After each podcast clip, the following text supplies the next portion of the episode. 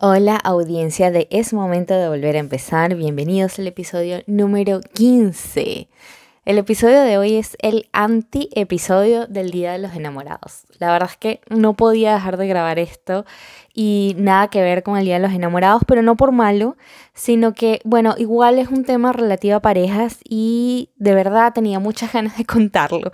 Es un episodio bastante íntimo donde voy a contarte una historia personal Em, que me pasó hace tiempo y en el momento me generó mucha vergüenza, pero quiero contárselos porque a veces no sabemos que estamos tocando y estamos impactando vidas y que hay personas que nos están viendo como un espejo y siento que esta historia pudiera servir de ayuda a alguien que esté pasando por algo similar. Entonces, bueno, ¿qué es esto del ghosting? ¿Cómo se llama el episodio? El ghosting es una palabra que viene del inglés de ghost, de fantasma, y se usa como la forma más cruel y cobarde de terminar una relación.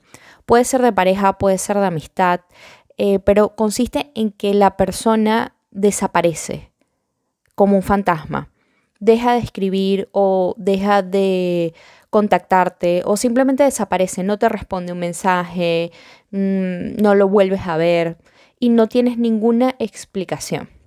Y digo que es una forma cruel porque si hubiese alguna pelea de por medio, si tú sabes el por qué la persona se está yendo, eh, quizás lo pudieras aceptar con mayor facilidad, pero si tú no encuentras ningún motivo y simplemente desaparece, incluso las cosas parecieran estar yendo bien y simplemente desaparece, tú te quedas preguntándote qué fue lo que pasó. Y esto hoy en día se ha vuelto mucho más común. Digamos que este tema de pandemia, que cada quien está en sus casas, encerrado, el simple hecho de no responderte los mensajes más nunca, ya dio por, dio por terminada una relación y tú no supiste más nunca de la vida de esa persona. Entonces esto se ha vuelto tendencia, de hecho. Y esta historia a mí también me pasó. Les quiero contar. Hace unos años, yo todavía vivía en Venezuela, conocí una persona con la que comencé una relación y teníamos poco tiempo de tener esta relación, quizás unos tres meses, pero durante estos tres meses la relación fue bastante intensa. Él conocía a mi familia, yo conocía parte de su familia, conocíamos a nuestros compañeros de trabajo, en fin, eh, nos acoplamos muchísimo. Además, para ese momento yo vivía sola y él se quedaba en mi casa y él también vivía solo y muchas veces yo me quedaba en su casa. De hecho, yo me quedaba mucho más en su casa por un tema de que me quedaba más cerca del sitio donde yo trabajaba. Y así empecé, cuando empezó la relación, a llevar, como empieza uno, un cepillo de dientes, una muda de ropa, un par de zapatos y así, hasta que prácticamente me mudé a su casa en esos tres meses. Y todo iba de maravilla, la relación nos estaba funcionando y nos estaba fluyendo perfecto. Resulta que un día yo estoy en mi casa buscando algunas cosas, arreglando, y él me llama y me llama con una actitud de pelea que yo no entendía. Eh, era un tema de celos, recuerdo, con, con un amigo que teníamos en común. Y a mí me pareció súper raro, primero porque no era celoso y segundo porque era un amigo en común que nada que ver. Dije, ya, esto está muy raro, vamos a hablarlo, porque no, no viene y lo conversamos. Y me dice, ya, está bien, vamos a hablarlo.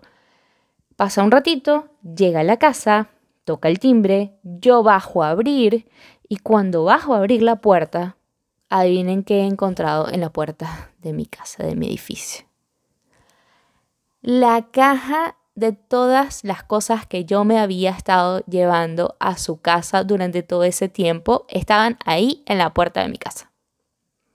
Me había devuelto todo, había sacado todo y me lo había dejado allí. Y él arrancó el auto. Lo que vi fue como el celaje de él yéndose y ya. Ahí se acabó todo. Yo en ese momento, les juro, sentí una humillación. Además, les, les, describo la escena. Ese día, me acuerdo, estaba lloviendo y yo recogiendo las cajas con la lluvia y vivía, yo vivía en un edificio que era, yo vivía en el tercer piso de un edificio que no tenía ascensor. Entonces, llovía, yo recogiendo las cajas, llorando, em, subiendo mis cajitas por, por, por, todos los pisos. Me encontré unos vecinos que me vieron así con las cajas y yo mal. O sea, fue un momento horrible, horrible, horrible. Les describo todo el panorama para que más o menos vean la escena y más o menos se imaginen cómo me podía estar yo sintiendo. Y por supuesto, luego de esto, no hubo un mensaje, no hubo una explicación, me borró de las redes sociales, Instagram, Facebook, WhatsApp, teléfono, o sea, se lo tragó la tierra, se desapareció. Yo les cuento que lo primero que yo hice fue echarme la culpa. Yo en serio, en serio, esperaba que en algún momento él apareciera. Y no solo que apareciera, sino que al aparecer yo iba a, o sea, preguntarle qué pasó, obviamente, porque uno se queda con un montón de preguntas, pero iba a aclararlo para volver. Y pasó muchísimo tiempo, les cuento, bueno, no muchísimo, pero sí tiempo, para que yo soltara esa situación y dejara de estarme echando la culpa tiempo y terapia.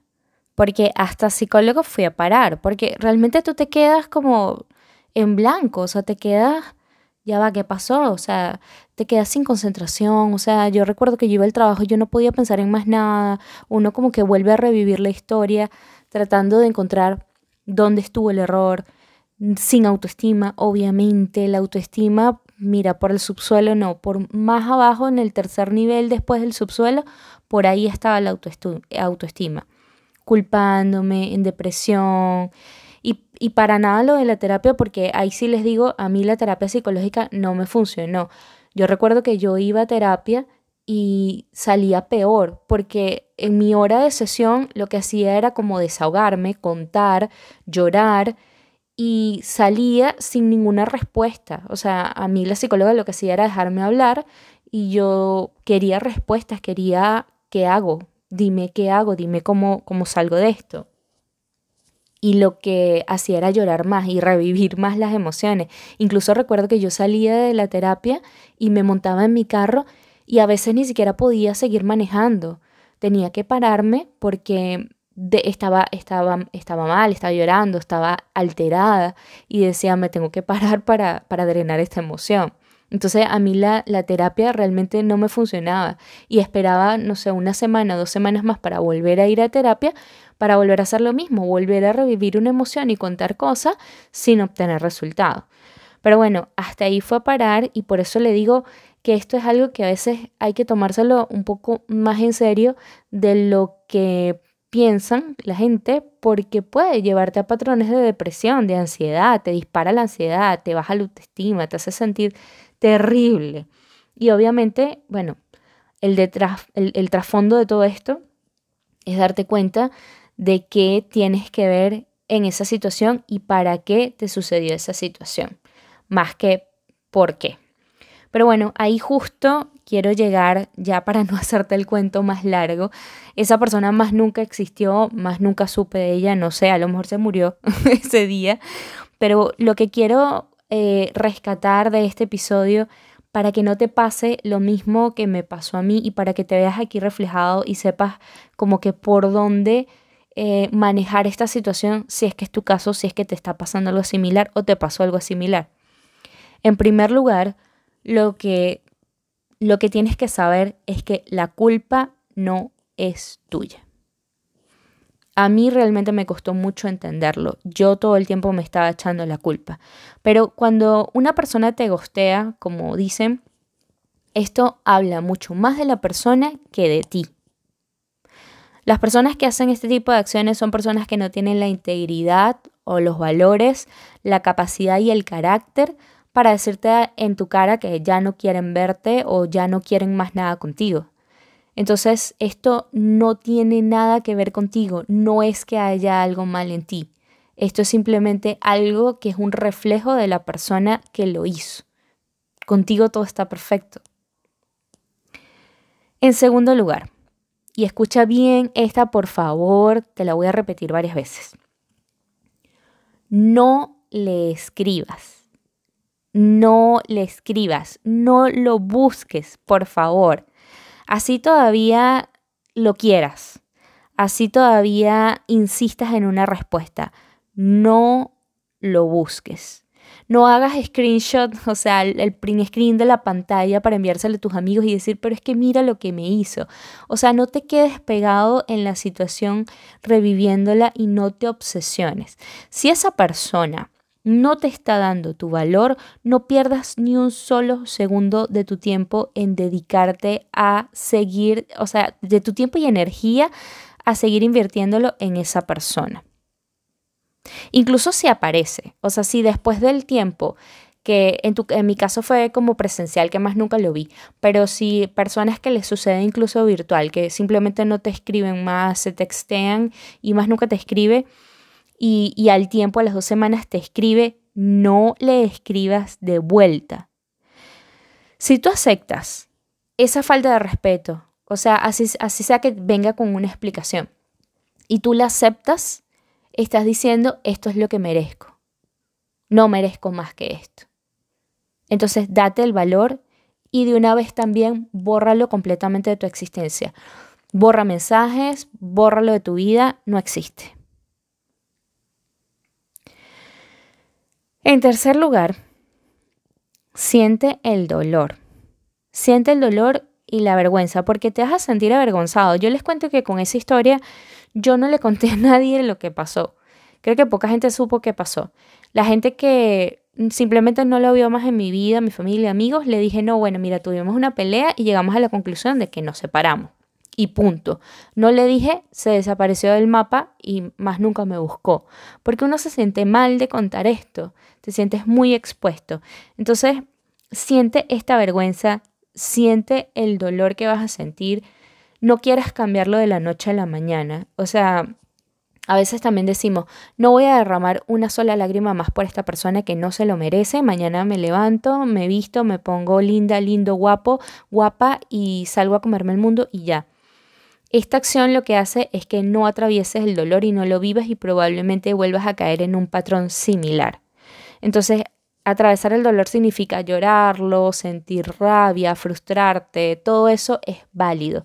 Y siéntelo porque si lo evitas, como te digo, es probable que más adelante lo repitas. Sé que duele, sé que uno quiere que se le pase rápido, pero no pasa de la noche a la mañana, así que siéntelo.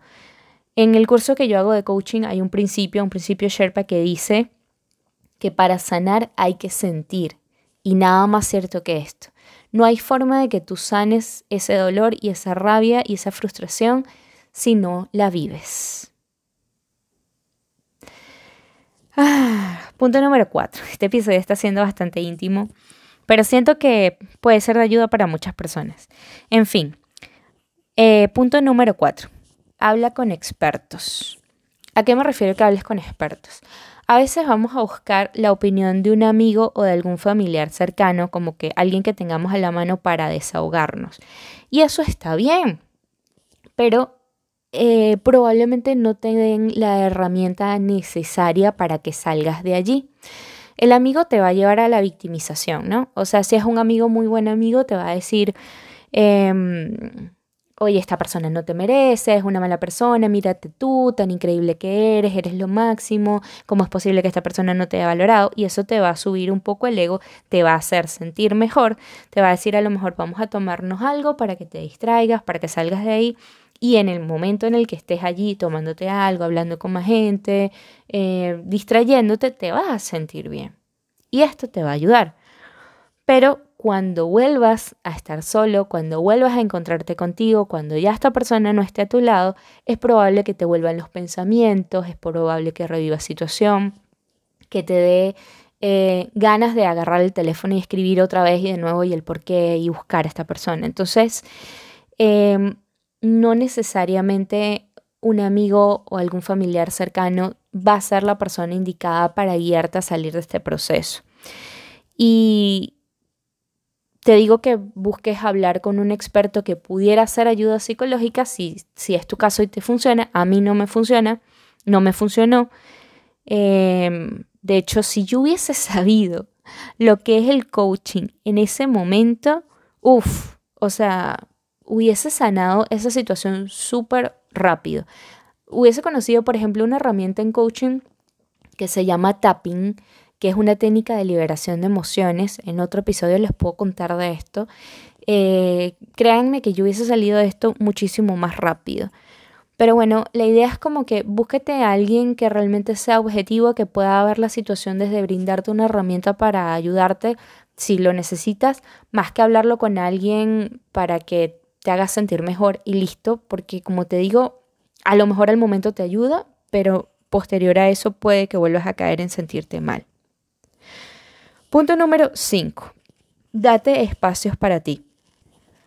Como decía en el punto anterior, a veces el salir con amigos ayuda a distraerte y está genial y está perfecto, pero cuando te vuelves a quedar en soledad o vuelvas a estar contigo, eh, date un espacio para que encuentres la respuesta dentro de ti o empieces a buscar y a voltear un poquito la tortilla de decir, ¿para qué me pasó esta situación? No por qué. Porque el por qué no lo sabemos, no tenemos idea y no nos interesa porque no vamos a gastar energía en esa persona. El para qué. ¿Qué puedo aprender de una situación donde alguien me deja de su vida?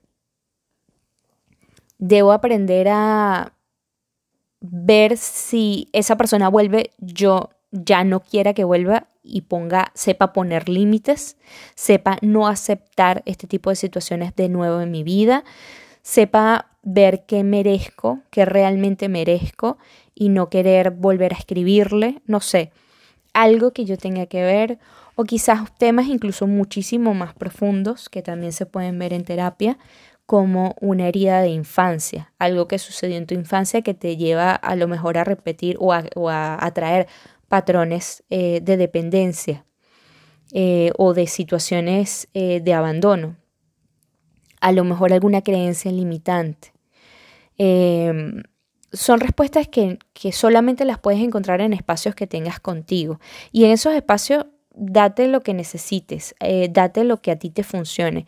Siempre digo que a lo mejor hay personas que les resulta meditar, a mí me resulta meditar, pero hay momentos en donde lo que te resulta es salir a hacer ejercicio, a mm, conectarte contigo a través de, no sé, escuchar alguna canción, alguna música, a lo mejor un espacio simplemente de silencio y de descanso, de acostarte a dormir, de leer un libro que hable sobre esto. Date un espacio que sea para ti contigo, donde tú puedas ver la situación un poco más desde afuera y no desde la opinión, desde alguien externo en ese momento. Y por último, el punto número 6, este está difícil, les, les cuento, pero hay que hacerlo. Perdonar. Perdonar. Y no perdonar porque la otra persona se merezca tu perdón, quizás no. Perdonar para que tú lo sueltes. Perdonar para que tú lo sanes. Perdonar porque al final de cuentas veamos esta situación como un favor. O sea, si esa persona no te quería en su vida, te hizo un favor yéndose. Hay un montón de personas que sí te quieren en, tu, en su vida. Y ahí es donde tú te tienes que enfocar. En serio, tenemos que creernos esto de que somos increíbles, maravillosos, eh, merecedores de un amor que nos respete, de una persona que, que te dé realmente tu valor, que realmente sepa lo que vales, que realmente no quiera perderte, que realmente quiera, te quiera en su vida y haga de todo para tenerte en ella. Y si es menos que eso, entonces no lo acepto aprendemos a aceptar lo que realmente merecemos. Entonces, tranquilo o tranquila que si esta es tu situación, hay un montón de gente de afuera que sí se muere por ti y sí está dispuesta a un montón de cosas por ti. Créelo, créelo. Es difícil al principio, pero sí sucede. La verdad es que no eres el único. Esto le pasa a un montón de personas más de lo que crees y a veces no lo contamos, o sea, a veces no sabemos que esto le está pasando a alguien. Fíjate mi caso, yo no lo había contado hasta ahora y, y vemos como siempre una capa externa y pensamos que a la gente todo el mundo le va bien, pero la verdad es que adentro cada quien tiene una historia y así como Yo quizás no lo había contado, mucha gente no lo ha contado, pero hay un montón de gente que esto le ha pasado. Como digo, ahorita es súper más común que antes. Así que no te sientas que eres el único, no te sientas mal y todo lo vas a superar. Mira, hoy yo, años después, lo cuento riéndome y incluso al, al momento de grabarlo, o sea, gente que me dice, ¿a ti no te da pena contar eso? Y yo digo, no, no me da pena. Primero porque también ha pasado años ya de esa historia y segundo porque esto, como digo, puede servir de espejo para alguien y si puede ayudar a alguien, yo súper feliz de que lo ayude. Entonces, no te sientas mal y eh, sepamos que, que si esto nos pasó, hay un mensaje que teníamos allí que ver y lo soltamos y seguimos adelante. Em, hasta aquí mi episodio anti-amor y anti-romanticismo. Perdonen, no es por malo. De verdad quería contar esta historia y quería hablar de algo de parejas en el Día de los Enamorados y bueno, salió esta historia de la nada. Em, les digo de nuevo, como les he repetido en los episodios anteriores, al final si algo de esto te pasa o alguna de las historias que cuento en este podcast hace clic contigo y quieres llevar alguna sesión de coaching conmigo, yo más que feliz de recibirte, de guiarte, de acompañarte en tu proceso, de brindarte las herramientas que me han ayudado a mí. Y de nuevo reiterarte también, no solo por sesiones de coaching, reiterarte mis gracias por escucharme, por seguir aquí, por eh, darme tu tiempo y, y acompañarme también en mis historias. Les mando un abrazo gigantesco, que tengan un feliz día, hermoso día desde donde sea que me estén escuchando y nos vemos en un próximo episodio. Bye.